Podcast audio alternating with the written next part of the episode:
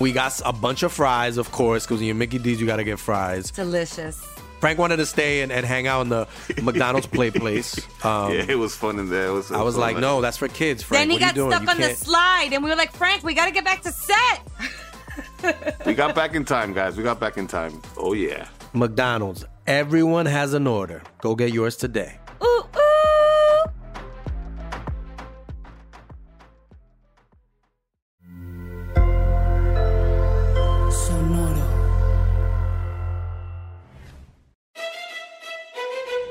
Leyendas Legendarias presenta Historias del Más Acá. Y al final de cuentas nadie aprende besando la mula del vecino. No, Lo tienes que- que, ajá, o sea, es- creo que es de las primeras cosas, las primeras lecciones que aprendí en la vida. Tienes que cruzar el río primero. Sí, sí, si no lo cruzas, pues no se arma, ¿no? Hello, bienvenidos a otra Historias del Más Acá. ¿Cómo están todos? Otro jueves maca... No, ya no queda jueves macabroso, ya es No, el es- miércoles ajá. macabroso. Jueves más acá. Es Jueves del más acá, güey. Sí, jueves del más acá, me gusta. Y pues les tenemos, como siempre, historias de lo que está pasando ahorita, en el pasado o en el futuro. Y Borre, take it away, man. Take it away. Mira, nada más quiero hacer una aclaración antes de empezar, güey. Porque ya van varias veces que me dicen o nos ponen en los comentarios y dicen, Borre debería estar sentado en medio, güey. Ajá. Ya llevamos diciéndole que se siente en medio, pero no quiere. Yo no quiero. Borre, aclárales, por favor, que es, que yo no tu quiero. decisión. Yo no quiero. No quiero. Gracias, Borre. sí. Para que vean. sí. Tres veces para que no se les olvide. Notas macabrosas. bueno, vamos a viajar a la prisión estatal de Mule Creek, en Cali, California. Ajá. Avioncito de Street Fighter. California, Estados Unidos. Hollywood. Simón. Fight. Cuy, cuy, cuy. Honda, güey. Bueno, el 28 de febrero, güey, apareció sin vida en una celda compartida Roger Rick Kidd, que es mejor conocido como el estrangulador de la I-5. Oh, the I-5 Killer. Ajá. Strangler. Ajá. Simón. Eh, el estrangulador I-5 estaba cumpliendo una ca- varias cadenas perpetuas por asesinar y violar a siete mujeres en los 70s y en los 80s. Ok. Eh, se le, le dicen así el estrangulador de la I-5 porque levantaba a sus víctimas de la autopista interestatal 5. Claro. Ojalá y fuera más emocionante su apodo, pero no lo es. No, pues es que, digo, es descriptivo, güey. Es de los más descriptivos. No es una- un apodo así, este, fantástico, mamón, como el Night Stalker. Ajá. Pero este sí es así. ¿Qué hace? ¿Ese güey estrangula gente en la I-5? Es el estrangulador. Si yo fuera así en I-5. serie, me llamaría el estrangulador de la calle Tacuba entre 4 y 5 de la mañana, güey. Así que cuando me agarran así, ¿cómo, cómo no me agarraban si saben exactamente qué hora estaba activo? Era güey? mi ¿Y en qué apodo, calle? güey. Era mi apodo, literal. Idiotas. Bueno, pues eh, resulta que apareció muerto en su celda, güey. La compartía con Jason Boudreau, que fue él quien lo mató Ah, cabrón. por ok. estrangulamiento. ¿Neta? Neta. Simón. Ajá. Eh, la noticia aquí es que este Jason Boudreau pues no va a enfrentar cargos, güey, por No haberlo mames. matado. Eh, de hecho, ¿Un Todd Reed- accidente? No, no, ahí te va. Es que Todd Reed, fiscal de distrito, dijo que pues se van a presentar los cargos por asesinato en primer grado, pero y se le va a dar cadena perpetua, pero pues ya la tenía. Oh, ok, no le pueden hacer ya nada Ajá, más. así como que pues ya tenía cadena perpetua, pues ya. ¿para qué le hacemos algo? Pues ya va a vivir aquí el resto de su vida, ¿no? Yo creí que era un pedo más así como dijeron, ah, no, no, nadie vio nada. No, No, ese es Epstein. Estás es pensando en Epstein, Epstein. Simón. Y pues eh, resulta que este güey... eh, Ven, la gente no se puede ahorcar sola. Pues al vato no le dieron este ni oportunidad de libertad este condicional, güey, con el primer asesinato que fue con fue un arranque de celos en el 2000 Enzo, 2000 Enzo. 2011, 2011, ajá. eh, contra su novia, güey, ¿no? Pues el güey fue, el, Jason estaba en la cárcel por haber Matado, a su, novia. en 2011. Ajá. ¿Y por qué lo- Y- no dijeron por qué mató al otro? Ah, perdón. Sí, no, o sea, entonces, y es- pero también la, la- también la estranguló. Ajá, lo estranguló. No, o sea, pero a él, a él, no. ah, este la güey, morra a- sí también. O sea, él también O sea, a lo- pusieron a dos güeyes, a, Dos a- estranguladores juntos. misma- ¿Qué esperaban, güey? Es como meter dos gallos de pelea en una jaula. ¿Qué esperas que pase, güey? Que se hagan amigos y luego es una nueva película de Pixar de cómo escapan, güey, y se ponen este, un negocio. Y de aprenden a amar, no a pelear. Exacto. sí. La primera película LGBT de Pixar. Ajá. Y la de G pelea. es de gallo. Y pues ya, ya se murió este güey, que pues era lo reconocían o por, por lo menos la nota decía que era asesino serial, güey. Sí, eran, ajá. Pues sí, era, sí, los, sí lo amo. No sé si lo hemos mencionado o no, pero sí ha salido a conversación de repente con algún, no me acuerdo si con el, con Bonin lo mencionaste o en algún. Sí, fue con uno de ellos que Ajá, mencioné porque- que había otro ahí en ese. Porque era la misma carretera, en- donde andaban ahí matando a todo el mundo. Ok. Y pues quiero agradecerle a José Urbina que me pasó esta nota. Nice. Hoy, Gracias. hoy les voy a dar gracias a todos los que nos pasaron notas, güey. Ok, muy bien. Siento que se merecen ese reconocimiento. Claro que sí. Y también por si es fake news, pues que sepan que no fui yo. Muy bien, por eso se llama este. Deslindarte Ajá. de desinformación. sí. Simón. y este, la siguiente nota, vamos a viajar a México. Uh. México, México, México. Esta me la mandó Julián Dorantes, que es un arqueólogo yucateco real. Ah, qué ¿no? chido. Él. Sí. Ajá. Ajá. Nos lo mandó a sucesos eh, arroba sin contexto.com. ¿no? Muy Este, bien. El, el- el correo, por si quieren mandar este, pues, alguna noticia, alguna anécdota que tengan, pues ahí está el correo, ¿no? Pues este güey, ya ven que en el programa, en alguno de los programas pasados dijimos que si había un equivalente al Bigfoot en México. Sí. Ajá. Bueno, pues sí lo hay. Se llama Che Winik, Chewinik. ajá, que significa hombre de, de los árboles. Esto es maya. Órale, qué chido. Ajá. También le- se le conoce como el salvaje. ¡Ah, huevo, güey! Me gustó un chingo su, El su nombre. salvaje hombre de los árboles, me gusta así todo junto. Veas el salvaje hombre de los árboles. Acá de acuñar el término, güey. El abominable hombre de las Ajá, nieves, el el, sal- salvaje hombre de, las- de la selva. De los árboles, perdón.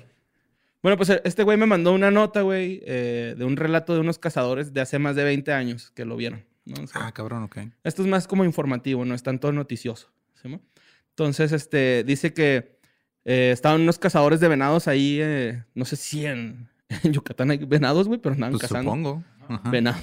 A lo mejor se No sé, equivocaron yo, o sea, la, la neta soy pésimo con todo lo que tiene que ver con geografía, qué flora y qué fauna hay en cada lugar, güey. Ujú. O sea, no, no sé absolutamente nada de eso. Pues que me imagino que por ser Yucatán es como más selvático, güey. No sé por qué habría venados en la selva. Ah, pero- Puede haber una especie de venado. Lo van a corregir, pero tiene que ver, tal vez un venado más chiquito. Ajá. Tiene que ver, ajá. Bueno, estos güeyes están ahí atrás de un arbusto, güey. No, me- perdón, me quedé pensando en qué sonido hace un venado yucateco. Así. ¡Bomba! Bueno, pues estos güeyes estaban ahí atrás de un arbusto, güey, escondiendo, escondiéndose, esperando a que pasara algún ser vivo y aniquilarlo con sus armas. Ok.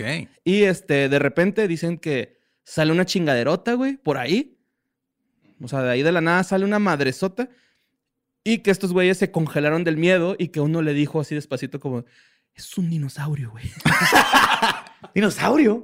sí, pues el güey lo vio muy altote, güey, ¿no? O sea, lo, lo vio muy grande. Y se dicen que los dos, o sea, que eso fue el último que dijeron porque se congelaron del miedo y vieron cómo este güey nada más iba alejando, ¿no? Así como que este güey ni cuenta se dio que había unos cazadores.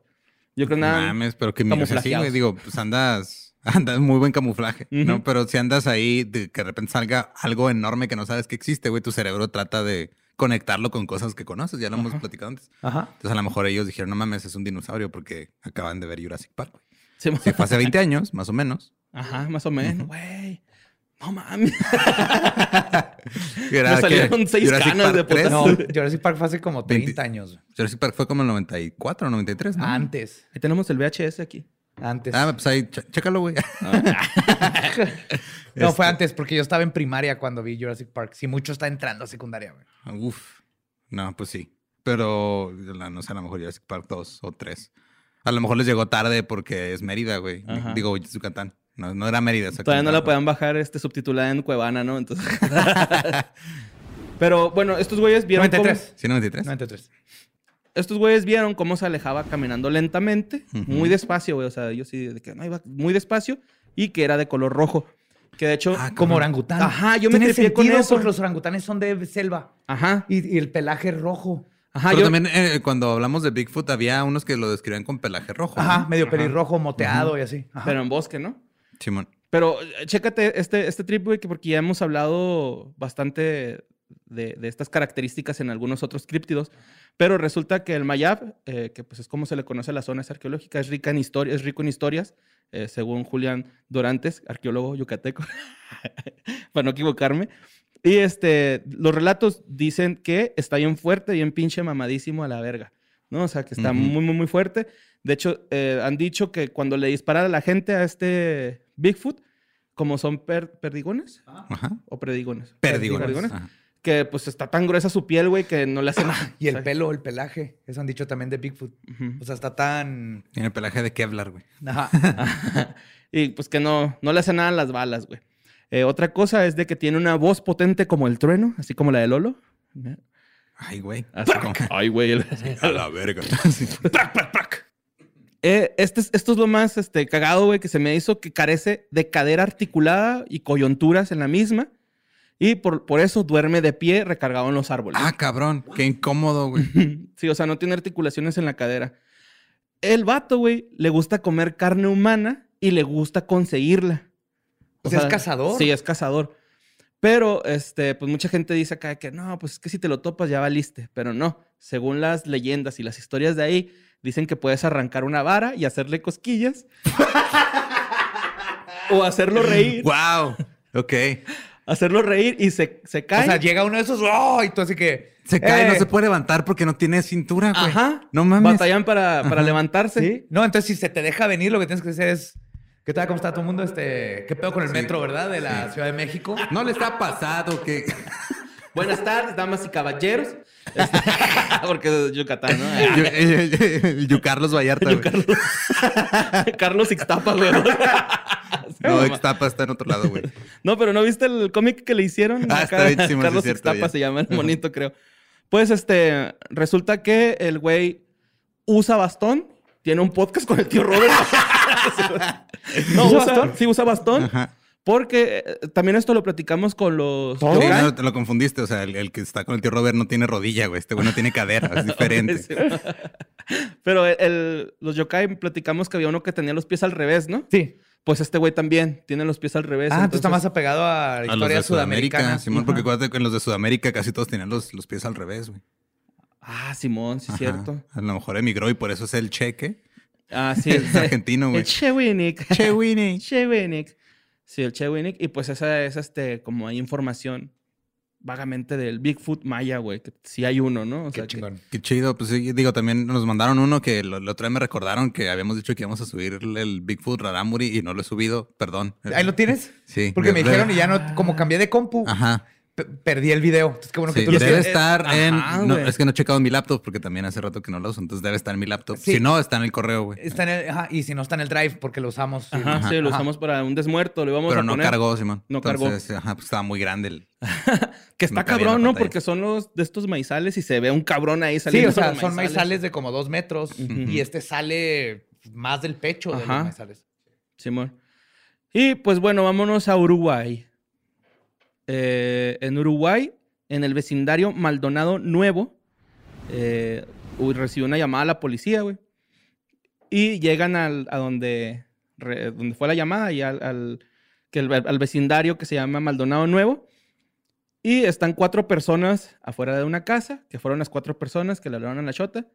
Entonces, este, les dicen que estaban con otra persona, con una mujer, y que les empezó a decir que se sentía débil y que tenía malestar, y se fue a acostar. Entonces, eh, les dicen que al parecer falleció la, la mujer. Y cuando entra el forense a la escena del crimen, encuentra pues, a la mujer fallecida en la cama, velas negras, un perro con los es- intestinos expuestos, eh, candelabros y otros cuatro animales en una jaula. Ajá. Entonces, cuando entra el forense, sale y una de las personas que estaba, que llamaron, dice, eh, bueno, más bien pidió que si podía intervenir, ya que podía sacar de ese estado, entre comillas, a la mujer y regresarla a la vida. Esta nota me la mandó una persona que se hace llamar Unity Force y dice que está algo como intrigada porque a lo ella, ella me bueno, o él, creo que es ella, pero me preguntaba así como de que, eh, pues, porque en la nota lo clasificaban como un ritual satánico. Ajá. Y ella, la pregunta era de que si sí era un ritual satánico o si era como ahí para este, disimular la escena. Pero el forense cuando checa a la mujer, pues no hay este, evidencia de violencia ni nada por el estilo.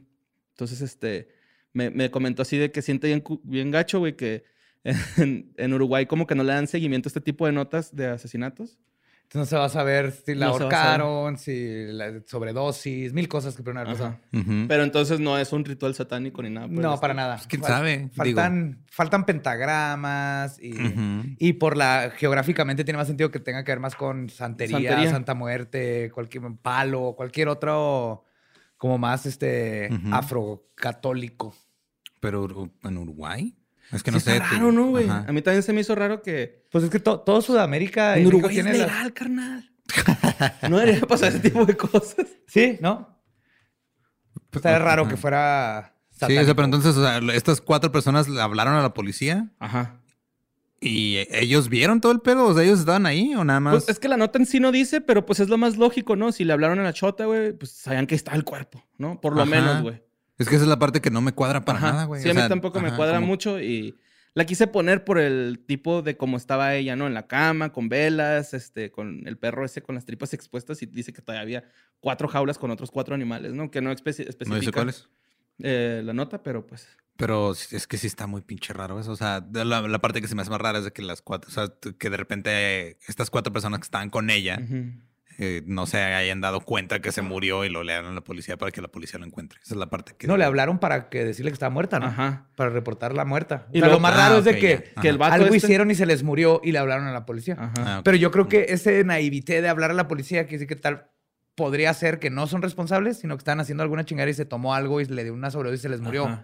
Y le hablaron a la policía porque pues, Ok. se les murió un Ah, amigo. Yo no había pensado en eso, pero Simón. sí Eh, es cierto. ajá, mientras hacían algún ritual. Eso se me hace más probable, al menos que estén completamente estúpidos y después de asesinar a alguien le hablaron a la policía para reportar el crimen. Mira, otras cosas más raras Eso y más estúpidas han sí. pasado en el mundo. Estoy Eso- tratando de ir con con la poquita evidencia que tenemos. Y este, ya por último, vamos a la tierra de otro Bigfoot, Wisconsin. Estoy hablando de Coqui. bueno, eh, específicamente en Eagle River, Wisconsin. Ahí vive Josie Montón, que es un granjero y criador de pollos. Y él asegura que fue visitado por aliens y antes de irse le dieron algo. Pero ahí, ahí Ah, les cabrón. ahí. Sífilis espacial. Porque eso, han- eso han hecho varias veces, güey. O sea, ya al pobre Barney Hill ¿A Barney le Hill? dieron sífilis espacial, güey. Al güey de Brasil, Ah, ¿cómo se Le dieron samba. Bola, boa... a, And- a Vilas Boas. Vilas ¿no? Boas. Vilas. Boas. Ese era el. Sí, andan, ey, pues igual que cuando vienen, vinieron los españoles, digo, hay un intercambio de Simón. virus. Sífilis. Ok, les voy a decir que... Sífilis cósmico. Les voy a decir que le dio para que no estén pensando en No, ETS. cu- cuéntanos la historia. Güey, es que creo que sí es bueno mencionarlo al principio. Le A ver. dieron hot cakes, güey. ¿What? Ok, esto es una historia que se registró. Verídica, esto es una historia verídica, Borre, más vale que me digas esto. Pues se, se registró en el Centro de Investigación Técnica de la Fuerza Aérea de Estados Unidos, güey. ah, cabrón. Porque el vato, pues le dieron los hot cakes y el güey no sabía qué pedo, güey. ¿Cómo que no sabía qué pedo? Está bien chido, güey. Está bien verdes, ok. Fíjate, el 11 de abril de 1961, alrededor de las 11 de la mañana, este, pues este güey le entregaron pancakes cósmicos. Tenía 60 años cuando pasó esto. Se los comió y ya tenía Pero 34, ¿cómo, güey. a ver, ¿cómo Regresó que en se el tiempo. Despertó y había unos aliens ahí en la cocina. Va, te Es que es lo que pasa cuando metes la dirección mal en Uber Eats, ¿no? Nomás que aquí es pla- interplanetario el error, güey. O sea, no es de que, ah, llegué a dos cuadras, lo mandé a la casa. Porque Sí, a mí me ha pasado que el- al, al planeta de al lado, güey. estaba, nomás ves la navecita volando entre planetas arriba en la aplicación. Oiga, me abren, ah, ya se equivocó este pendejo. me abren la reja de Alpha Centauri. Joven, ya estoy aquí afuera en la reja. Píquele no al botón, por favor. No, pues este güey tenía 60 años y vio cómo aterrizaba algo en su granja. Dice que cuando, cuando aterrizó esa madre, güey, se escuchó como las llantas eh, cuando derrapan, pero en la lluvia. Así como que, que sí se escuchó. Y dice que el, el ovni tenía dos tubos de escape. Así, uno arriba y uno abajo, güey. Así, dos tubos de escape. Y se abrió una puerta de un costado y salieron tres aliens de, de metro y medio, güey, de altura. Y lo raro aquí, güey, es que se vestían como Steve Jobs con cuello de tortuga y casco, güey. que uno traía traje negro y los otros dos azul marino. Y que le dijeron, llegaron y do it, make it, make that stronger. Dun, dun, dun. Entonces, el, vato, güey. Este güey se mames. Dice que tenían ascendencia italiana. güey. Hablaban mucho con las manos. güey. y que tenían entre 20, 25 y 30 años, güey. Ah, aparte, güey. Simón, entonces dice que el primero que se baja, güey, le da un termo, así como un frasco metálico. Me quiero un espresso, señor. Y... Güey, que el vato no entendió que tenían sed. Y fue y les llenó su frasco que pesaba menos que papel aluminio, güey. Se los llenó y que los güeyes acá bien contentos. Como que apenas iban a desayunar, yo siento, güey. Mira, yo quiero pensar que no todos los, los encuentros con extraterrestres tienen que ser épicos y misteriosos. No. A veces vienen y tan agua y nos dejan pancakes, güey. O sea, ¿por qué no? Eran del, ajá, eran del IHOP, pero el interplanetario, no el internacional. Interna- Interplanetary House of Pancakes. Simón. El hip hop. el hip hop. Bueno, este, cuando este güey, pues, acá granjero, chismosón, güey, se asomó a la nave y cuando se asoma, ve a otro alien con pantalones de rayas cocinando en una estufa sin fuego, güey. Este, algo, ¿no? Está cocinando. Entonces, este, él, él dice que es el chef de la, na- de la nave, güey. Y que le Me dio... quiere unos pancakes que están al dente. Pásili, pásili. con salsa ¿Te gusta mi marinara. pantaloni? Güey, pues resulta que le dio cuatro rueditas o cuatro círculos de siete centímetros y medio de diámetro. También chiquitos. Sí, Simón, también chiquitos, están minis. chavalitos. ajá. Y este güey, pues fue al centro de investigación técnica de la Con Fuerza ellos. Aérea con ellos para ver qué pedo, güey. Y en este centro, güey, eh, dedujeron que, pues, esas madres estaban hechas de harina, azúcar y grasa. Pero que el tipo de trigo era no identificado, güey. Ah, Entonces, cabrón. por eso se quedó en el registro, porque era así como que, es que, ¿qué, qué- qué trigo es, güey? No conocemos este Es trigo. cierto. Sí, güey. Entonces, yo puse este término que es TTNI, tipo de trigo no identificado, güey.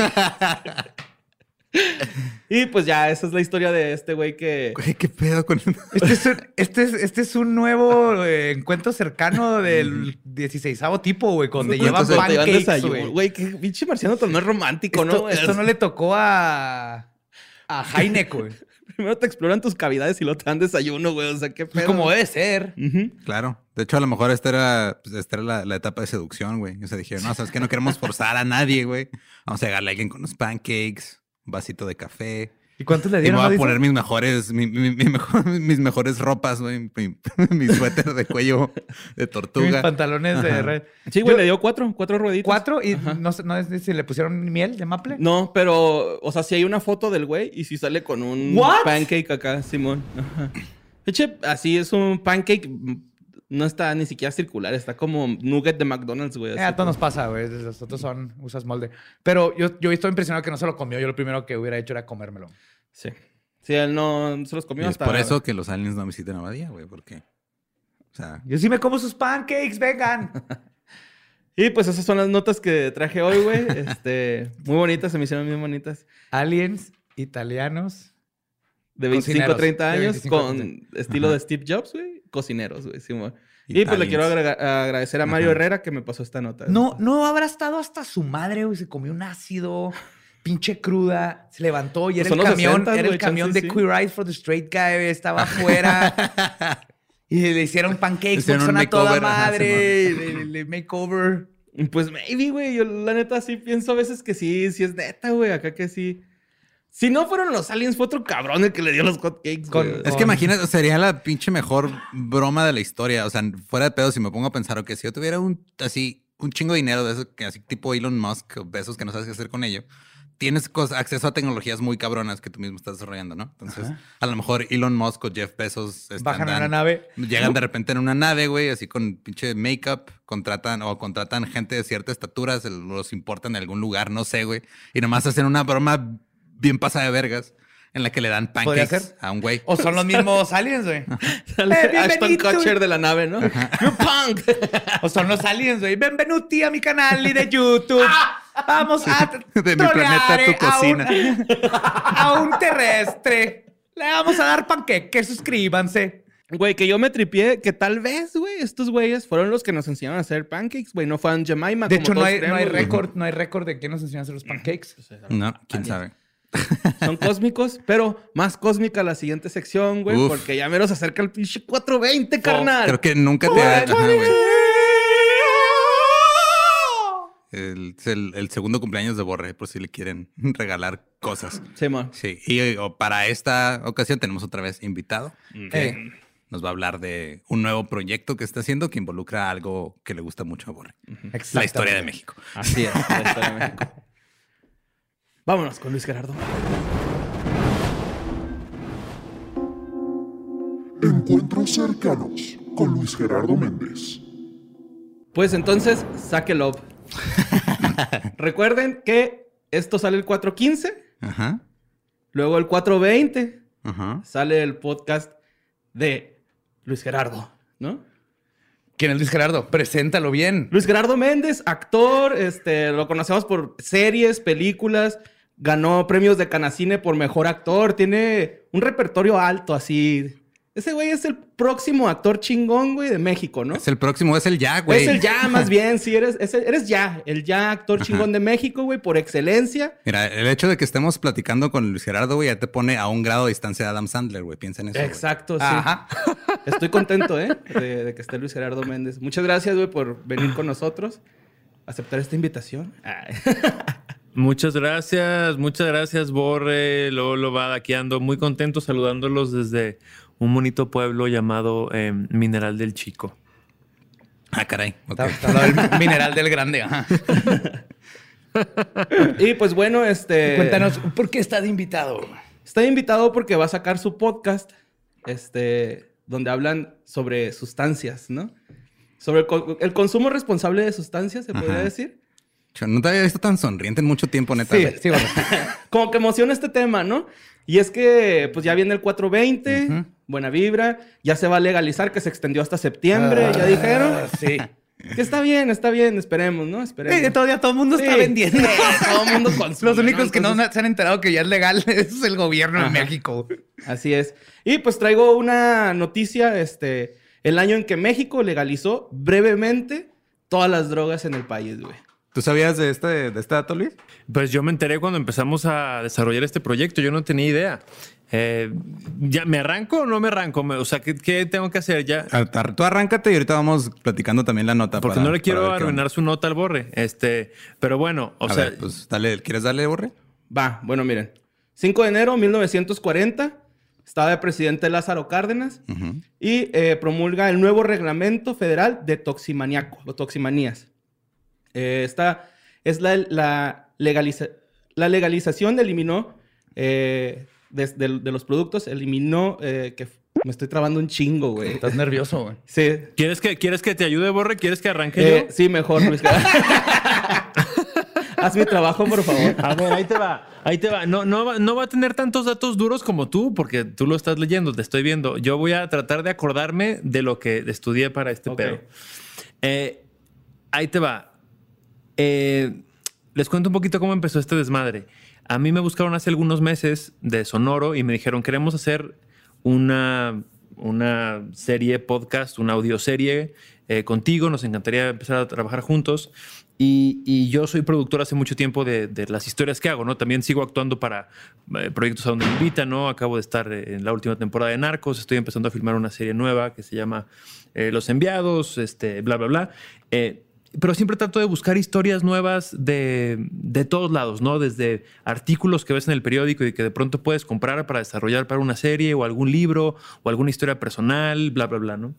Y los de Sonoro me, buscaron hace unos meses y me dijeron, mira, está esta historia de... Me dijeron, ¿tú sabías que las, que las drogas fueron legales en México en los 40? Y yo fue así de, ¿qué? ¿Quién? ¿Cómo? ¿Cuándo? ¿No? Me dijeron, pues sí, hubo un doctor eh, muy adelantado a su época, un psiquiatra que se llamaba Leopoldo... García. Eh, Salazar Viniegra. Viniegra, sí. Exacto. Exacto. Este, que en 1940 l- logró legalizar todas las drogas en México por seis meses. O sea, tú tenías una adicción, tú, tú necesitabas meterte cocaína o heroína o marihuana y tú ibas a un dispensario, ¿no? que era como una especie de farmacia eh, este, auspiciada por el gobierno, y entonces un médico te atendía y te daban tu dosis de cocaína o de heroína o de marihuana, una dosis controlada para que tu adicción fuera bajando gradualmente, te metieras una sustancia que estaba controlada, que no venía cortada con quién sabe qué y que te iba a hacer daño. lechita. Y entonces era un... Sí, la cortaban con leche nido, güey. Bueno, en ese tiempo era... Leche en polvo. Sí, ¿no? leche en polvo. Sí, mira, no, no involucremos marcas con aspirina Exacto, exacto. Y entonces, eh, así funcionó por seis meses, ¿no? Eh, este doctor tenía unas ideas muy progresistas. Él, él veía a la gente con. con- no, no decía adi- adictos, decía que eran pacientes, ¿no? Porque él siempre hablaba de cuál es la diferencia entre, entre una droga, ¿no? Entre una medicina y, un- y una. Sí, entre una droga y una medicina, pues, ¿no? Y él decía que, que la diferencia es la dosis, ¿no? Entonces, en ese sentido, queríamos contar la historia de este doctor que estaba muy adelantado a su época. Y a mí lo que me parecía muy interesante es por qué chingados no sabíamos que existía, ¿no? O sea, ¿cómo es posible? Yo te puedo asegurar que el 99% de la gente que nos está escuchando o hasta más no tiene idea que las drogas fueron legales en México en los 40 y que un mexicano Sí, probablemente los seis meses más felices de la historia de México. Pues es que más bien eh, la, la- la ley, güey, fue para que los, a- los pacientes o los consumidores Ajá. fueran atendidos de manera, este, como dice Luis Gerardo, con sus dosis específicas, porque depende de la condición de cada persona, ¿no? Claro, Entonces es se trató eso- como debería ser, ¿no? Como un problema de salud. Es, Ajá, es un problema de salud. Es justo el, el mismo, digo, porque se le, ha- se le ha este se le ha celebrado mucho a Portugal cómo manejó ese rollo y es básicamente le aplicó esto, esto mismo. Pero en los Y 40 en México. en los 40. Pero obviamente no lo escuchamos porque no quieren que sepamos que en México Ajá. ya se hizo. Y para seguir satanizando, como se ha hecho hasta ahorita, un problema que es un problema de salud, no de criminalidad. Ajá. Y Aparte- que ha arruinado vidas y hay narcotráfico y hay mil cosas. Aparte, no, no fueron ni siquiera los seis meses, güey. Se eliminó desde antes. O sea, esto entró el en enero y en mayo ya se estaba quitando la legi- le- legalización, ¿no? De hecho, empezó esto para que ya fue- dejara de ser un delito. Luego se- los doctores podían recetar narcóticos. Luego hicieron las clínicas ambulatorias, que eran las que dice Luis Gerardo. Eran los tiempos donde te podían dar cocaína si tenías fantasmas en la sangre, ¿no? Y se les dejó de tratar como criminales para tratárseles como enfermos. Se firmó cuando se cuando proponen esta este pues reforma, este en- la firman en un mes, en menos de un mes ya entra a vigor y pues ya podías comprar mota, heroína y perico, güey. Los que estaban en la cárcel los liberan, los que estaban anexados también los liberan y pues obviamente eh, bajaron los arrestos y pues eh, incrementaron los dispensarios de, de estas sustancias, ¿no? Que también ese fue un efecto que el doctor Leopoldo eh, no se esperaba, güey, que, que bajara la, del- no, que bajara la delincuencia, güey. Bajó un chingo porque se pensaba que la delincuencia era porque estos güeyes eran adictos, pero en realidad era por los precios que ofrecían en la calle. O sea, estos güeyes para eh, poder seguirse... O sea, no ha cambiado nada Consumir. desde los Ajá, 40 sí, hasta sí, ahorita y no hemos aprendido nada. Sí, de hecho, por aquí traigo una tablita así de un menú, güey, ¿no? De, cómo- de cómo se manejaba en esos tiempos. Y resulta que los precios que daba este, en los establecimientos, eh, pues paralizan el comercio ilegal porque eran mucho más económicos. Por ejemplo, la morfina del gobierno costaba 3 pesos con 20 centavos. Obviamente el gramo, ¿no? Y, y esta te la dosificaba un doctor o un enfermero. La heroína cortada en la calle costaba de 45 a 50 pesos. Y la heroína pura costaba 500 varos, güey. O sea, era un lujo drogarte en aquellos tiempos. La güey. cuchara de la heroína te decía ahí, vota por Lázaro Cárdenas. Sí, de hecho, esta madre, güey, hizo que la gente que vendía ilegalmente perdiera 8 mil pesos al día, güey. Claro, es que parte del problema es que cuando vuelves algo ilegal, o sea, sí, digo, pasó también con la prohibición del alcohol en Estados Unidos, pues también sí son desmadres. O sea, cuando vuelves algo, un problema de salud, lo vuelves un problema criminal, pues salen criminales. Sí. Exactamente. Por ejemplo, tú, Luis, que has estado viendo todo esto, ¿qué, qué has aprendido del. Ah, Dices, igual que todos nosotros, que no, ni sabíamos que, existía esto, ¿no? Lo ves bien interesante y qué, más aprendiste de, este transcurso de México. Pues, pues eh, creo que lo interesante de, de- toxicomanía de, este, de esta serie es un poco lo que está pasando ahorita, ¿no? Que es como abrir una conversación que es muy importante y, como exponer puntos de vista para un tema que es tan polémico.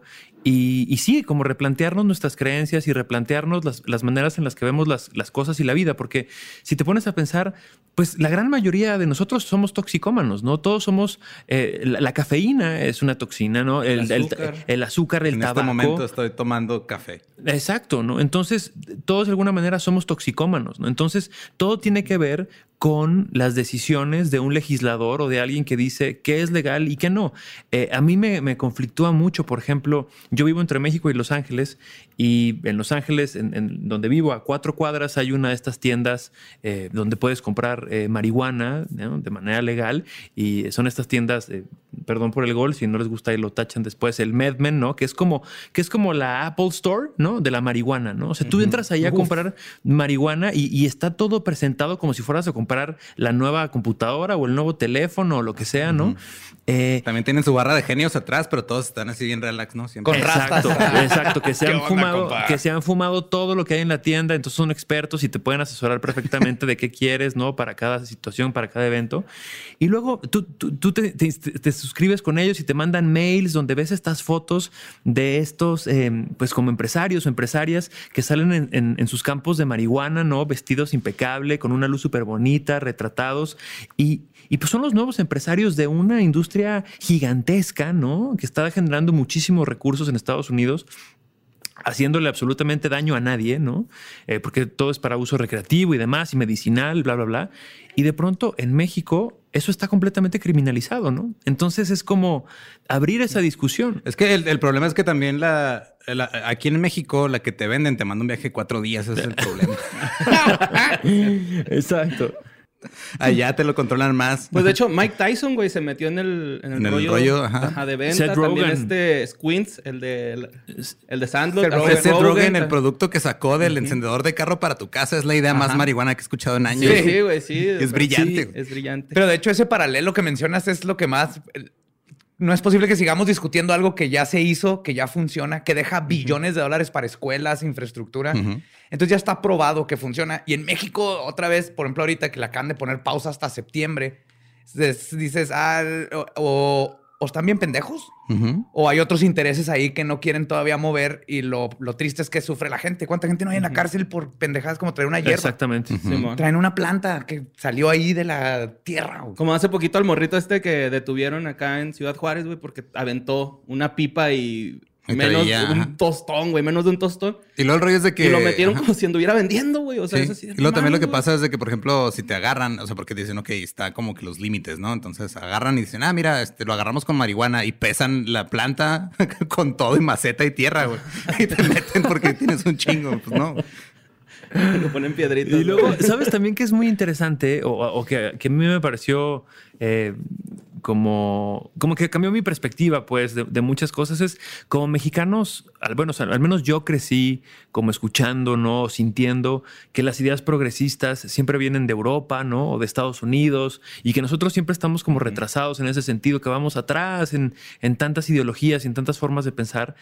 Y, y- y de pronto darte cuenta que este mexicano en los 40 tenía estas ideas tan adelantadas sobre prohibicionismo, sobre salud mental, sobre adicciones, que o sea, este güey estaba adelantado 80 años. ¿Sabes? A, a- a- a su tiempo, ¿no? Y, y era un mexicano, ¿no? Entonces, creo que es importante poner estas historias afuera porque pues también, también hemos tenido estos mexicanos progresistas, este, adelantados, interesantes, con vidas fascinantes, que creo que merece muchísimo la pena contar, contar sus historias, ¿no? Y, y en ese sentido, eh, a mí me emociona mucho como poder contarlas de una manera distinta, ¿no? Pues yo, yo todo el tiempo, toda mi vida he hecho teatro, cine, televisión. Esta es la primera vez que hago una serie de podcast y fue, fue muy interesante. Ustedes están ya muy metidos en ese mundo, pues, pero es muy, es muy lindo meterte en una cabina con unos audífonos y con un micrófono y con un equipo que hace un diseño sonoro alucinante que te puede transportar al México de los 40 a, a un dispensario o a, ver cómo este doctor hablaba en la ONU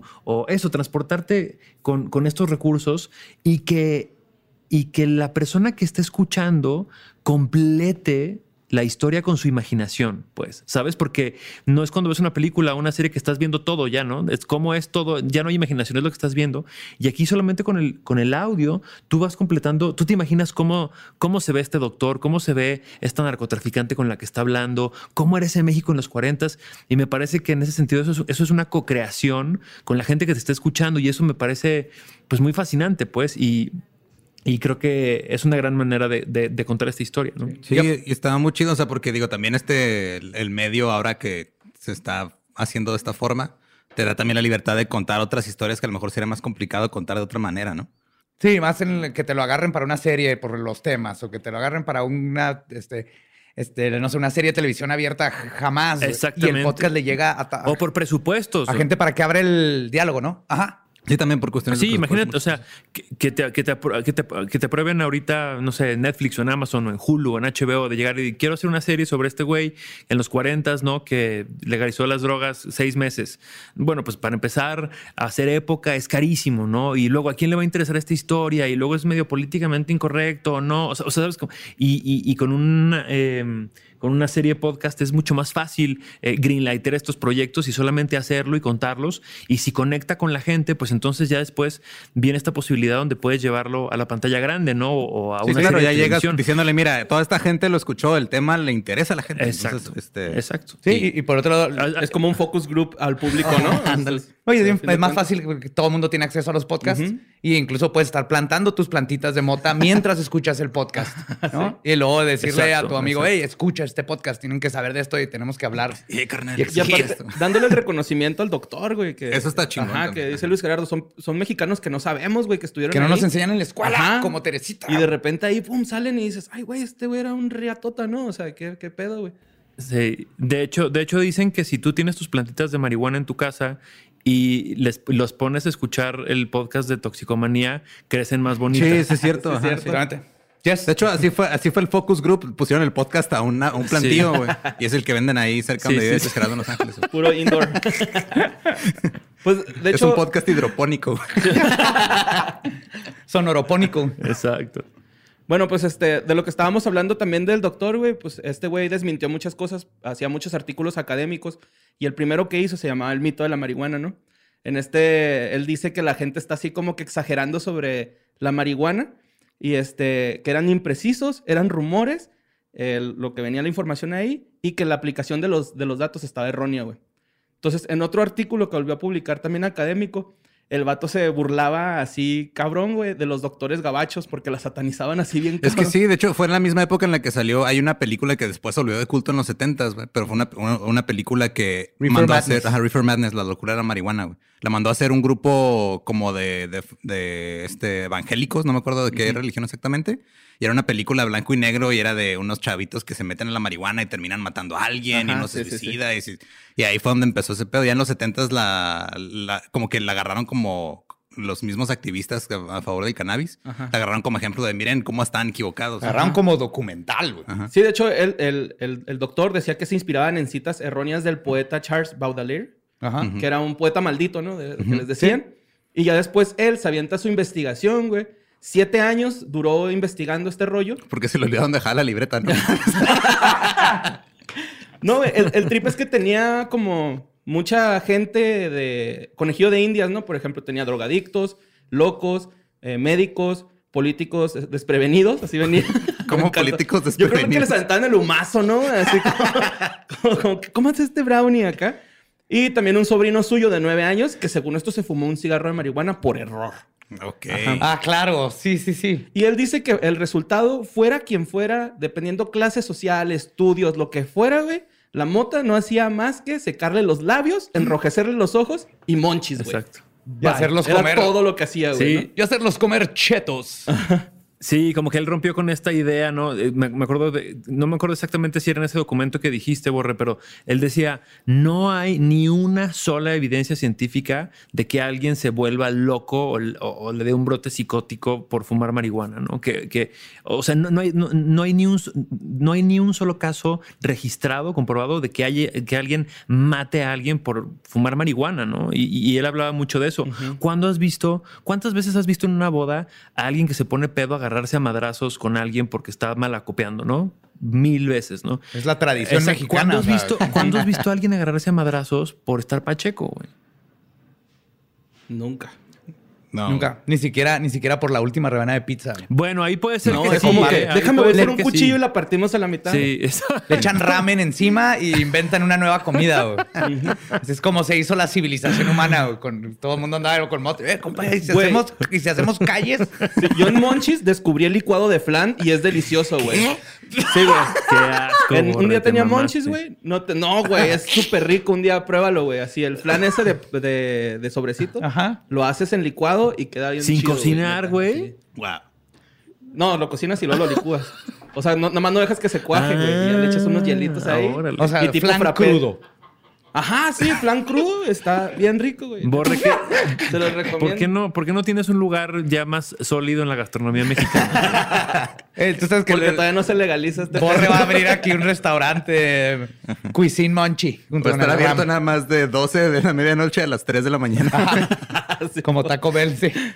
Este, Simón.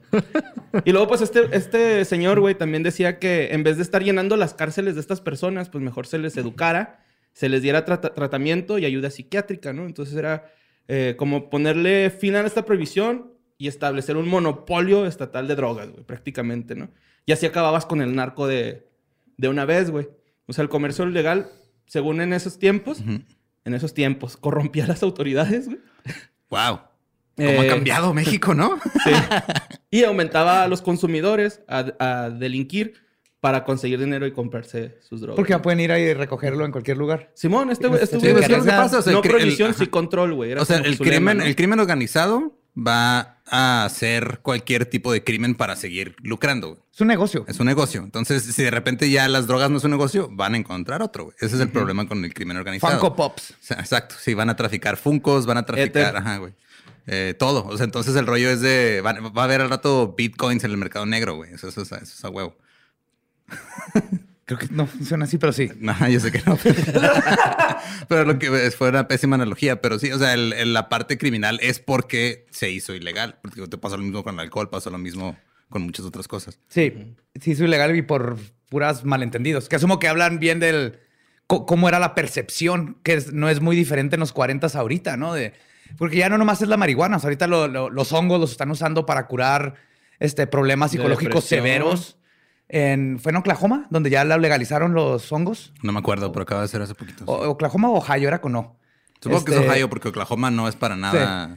Pero el punto ese es que tipo de ya están cambiando todo, porque ya no nomás es de que no sean ilegales, sino de que, oye, aparte son buenísimas para arreglar un chorro de problemas. Sí, claro, o sea, puedes, ah, digo, si de repente, eh, por ejemplo, yo tengo un tío que él toda la vida, cuando tenía dolores de algo, era marihuanol, güey. O sea, era lo único que... Simón. A la abuelita de Gabe le daban té de Ajá. mota sin que supiera, porque si sabía, si se daba cuenta. Pero una vez, eh, porque se le, este, le dieron uno que no era, y así que este no es el té que me gusta. Pero ya nunca supo, porque, uff, Ay, hubiera... este té cómo me abre el apetito, mija, sirve Ajá, más. y le, se portaba de buen humor y se movía, y le quitaba el artritis y todo bien chido. Simón. Y es que yo creo que sí, o sea, ya, así white ¿no? La neta, como que si necesitas a un compa chamán, güey, que te diga, a ver, güey, así te vas a sentir con esta madre, güey, ¿no? Porque, güey, llega a pasar de que te empiezas a asustar. Por ejemplo, a mí la otra vez me pasó, güey, ¿no? Me acabé de poner un tatuaje, güey, y luego estaba mal acomodado y me dolió el pecho y, dije, ya me infarté, güey. Traía el plástico y dormido el brazo, güey. Pero se me olvidó que me acababa de poner un tatuaje, ¿no, güey? Y fue así de... Me paré y dije, y ya, ya aquí, aquí quedé. Y me iba a ir a otro cuarto a infartarme, güey, porque no quería que me viera mi esposa, güey. Y me- Peor que No, güey, prefería infartarme en otro lado donde no me vieran mi bebé y mi esposa, ¿no? Y pues, voy a- Borre como, Te tienen que llevar perro, al hospital. No, no te mueres. ah, Puede ser fulminante, pero no, a- avisa. No, ya al, al último me di cuenta que era la posición y que todavía traía entumido el brazo, ¿no? güey? Acá, de, de la vibración. Eh, le da, ya empieza a Por eso miedo. lugares como el que decía ahorita Luis Gerardo tienen su barra de genios allá atrás, güey, que te dicen, no, mira, con, este- con esta madre no vas a sentir que te infartas. güey". Simón, este es in- indica in the couch, ¿no? O sea, te vas a dormir, carnalizativa, vas para arriba. Ajá. Entonces está bien bonito, güey. Este, bueno, les quiero decir algo que a mediados de los de 1940, güey, ya había registrados mil consumidores, güey. En ese tiempo había 22.6 millones de personas en, en- en todo el país, ajá. no, en todo el país. Entonces están registrados mil consumidores. Ujú. O sea, que los registró el Estado así como que estaban en tratamiento o, o que eran. Sí, o sea, consumidores, ellos podían comprar, ¿no? De hecho, lo más vendido era la cocaína y la morfina, güey. Ah, caray. Pero la morfina era asistida. Ajá. O sea, no, Eh, claro. no. Y médicos y los periodistas estaban a favor porque estaban viendo resultados, güey. De hecho, este, voy a decir algo y chingo a mi madre si no dijeron así. Atraer al consumidor en lugar de perseguirlo, registrarlo y someterlo a tratamiento médico y psicológico. Eh, construirá a, medio, a, a medida fundamental para combatir las adicciones. Sí, Y es pues cierto, ese es güey. el. Creo que sí es, es como el enfoque adecuado que se le tenía que dar. Y, está chido que ahora ya tengamos como que una manera como más digerible de escuchar esta historia. Ajá. Sí, sí, sí, es lo importante. De hecho, ¿cuándo se estrena el podcast? Estrenamos eh, Toxicomanía el 420, que creo que no podría haber una fecha claro. más correcta, ¿no? creo que todo el mundo se va a acordar que el 420 es un buen día para, pues, para escuchar la historia del doctor Leopoldo y sus, sus ideas y sus locuras, ¿no? Y de hecho, hay- yo creo que es, bueno, no, ya iba a decir algo que luego me iban a regañar. Pero No, pues no, sí, spoiler. préndanse Spoiler. uno, préndanse uno y escuchen el podcast y la van a pasar Sí, muy bien. préndanse un- una, una velita. Ajá. Sí, Ajá, sí, no un cigarro. un- Pónganse Sí. chido. Sí, Pónganse un- un gummy. Cómodos. Eh. Ajá. Algo de chocolate. Háganse un, li- háganse licuado de flan y pónganse tóxico.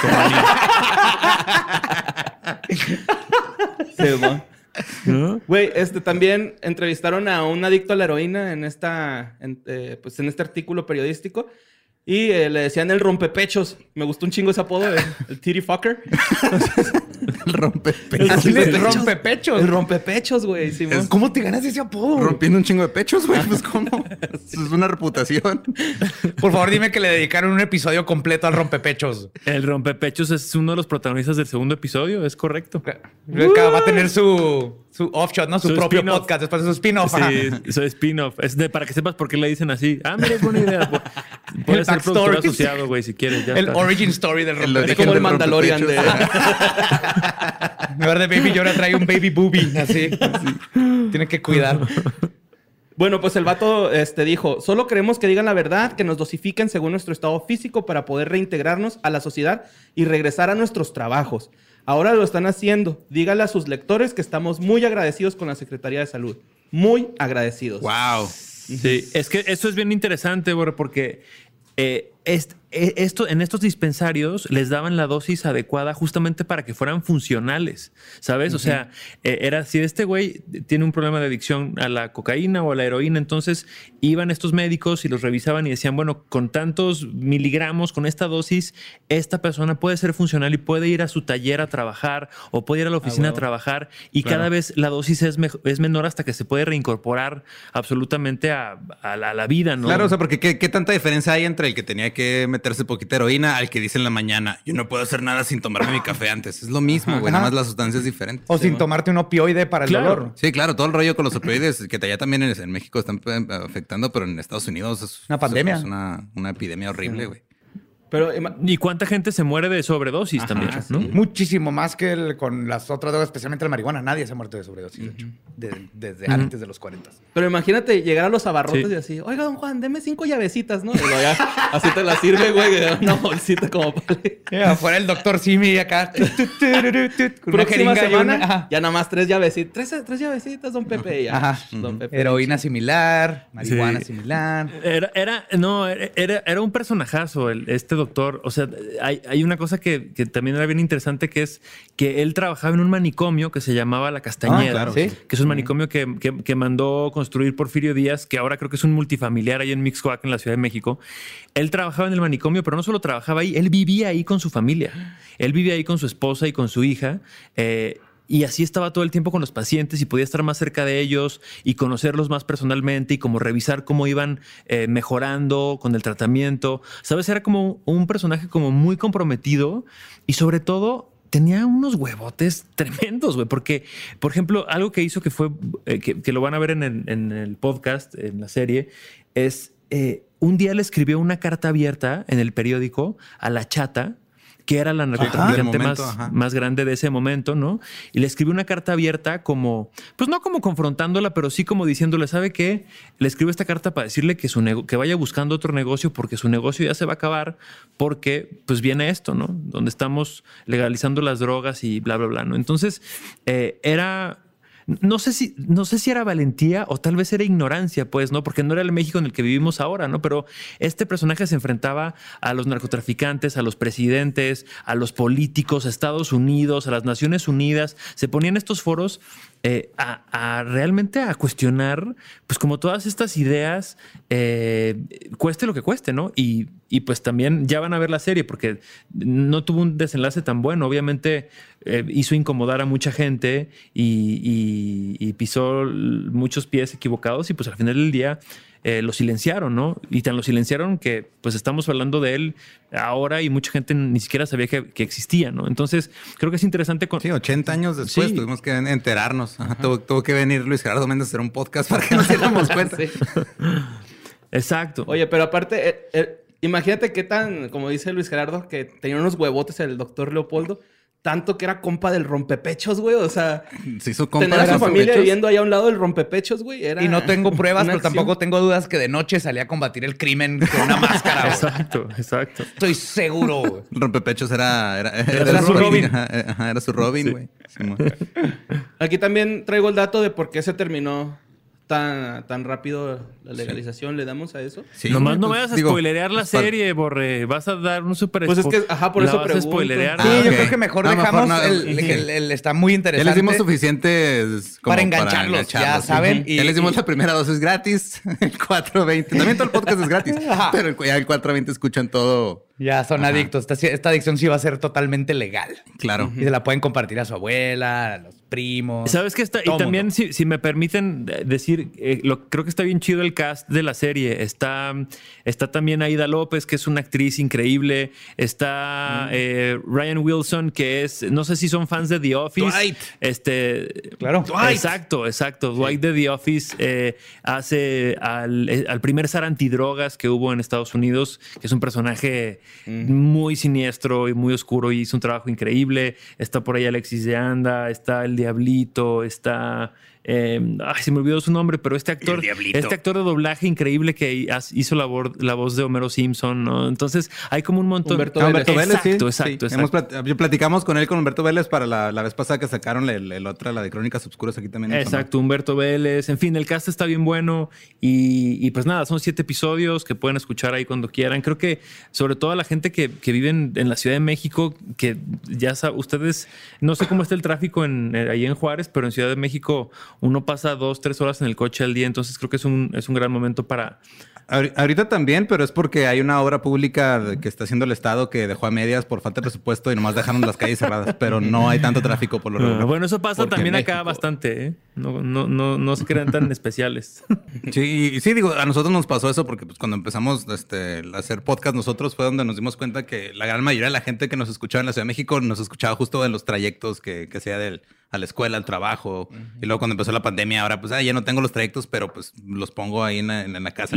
Lavando platos. ahí para no volverme loco, sí, para no, para, para acordarme que se sentía salir al mundo. Sí, sí. Sí. Entonces ya lo pueden celebrar el 420. Acuérdense, si quieres, Luis, pues a- por- antes de despedirnos y darte más gracias por haber estado aquí, ¿dónde lo pueden escuchar? Aviéntate todos los plugs que tengas, que aparte, ¿qué otros proyectos estás haciendo? Ahorita es cuando. Gracias. No, pues nada, nada, nada. Gracias a ustedes por el tiempo. Ustedes son los rockstars de- del mundo podcast, así que ojalá nos compartan a- por lo menos al 20% de sus seguidores y que escuchen Toxicomanía, el experimento mexicano, este 420. Son siete episodios, ahí nos contarán. Este, estamos muy contentos de, de que lo puedan escuchar. Ya saben, pues en todos lados, ¿no? En Spotify, en iTunes, en... Ustedes saben más que yo las plataformas, güey, ayúdame. Eh, Sí. Spotify, Apple Podcast, Google Podcast. Exacto, eh, exacto. En todas, todas las en plataformas. todas Ajá. esas. Donde están escuchando esto, aquí va a estar. Exacto, ahí mero. Excelente, pues. ¿Algo más quieres, quieres despedir a la gente del 420? ¿Les quieres desear un feliz 420? Borre? Sí, recuerden que tienen que consumir responsablemente, sin poner en peligro a nadie, solamente a ustedes, ¿no? Esa es la ley de, cual- de consumir cualquier cosa. Me pongo en riesgo nada más yo. Eh, obviamente piensen en sus terceros y pues pásenla bonito, buena vibra. Luis Gerardo, muchas gracias, güey. Oye, Borre, y antes, antes de irme, nada más recuérdame cómo es la receta del licuado de flan. Ok, haces el flan como si lo fueras a meter a cuajar, luego lo echas a la licuadora. Yo esa vez tengo que admitir, güey, pero me dio vergüenza decir que le eché media concha que tenía todavía ahí en la- para que supiera así grumosito. y luego hielo. Oye, y lleva hielo, Ajá, ¿va? sí, es Lleva como hielo. frappé de flan, güey. Entonces, y luego ya le echas este tantito de ese caramelo que viene ahí. Ya, ya, ya, ok, ok. ¿Y, y no has intentado luego tratar de cuajar esa madre con la concha? Sí, pero es que necesitaba beber, no comer. Ok, ok. No veo una falla en su no. lógica, güey. Te creo que te contestó todo, Luis. Te quiero mucho, Luis. Gracias, ahí les mando abrazos. Ahí me cuentan, me cuentan qué les pareció. Está, Luis. Muchísimas gracias por haber acompañado eh, este segmento de eh, Historias del Más Acá. Y espero tenerte, esperamos tenerte en algún otro. Sí. Seguro que sí, y pues seguro mucha que suerte sí. en donde andes y lo que andes grabando. Porque Gracias. no and- andas en un pueblito ahorita raro, ¿no? ¿Cómo Ando- dijiste que era? Mineral del, Ah, mineral del del chiquito. pequeño. Ah, sí, mineral del pequeño. Mineral del Grande. Sale, pues muchísimas gracias y nos vemos. Thank you, thank you very, very much. Va, despide el programa, Borre. Y recuerden que los queremos mucho. Cuídense. Esto fue Historias del Más Acá con Luis Gerardo Méndez. Saludos.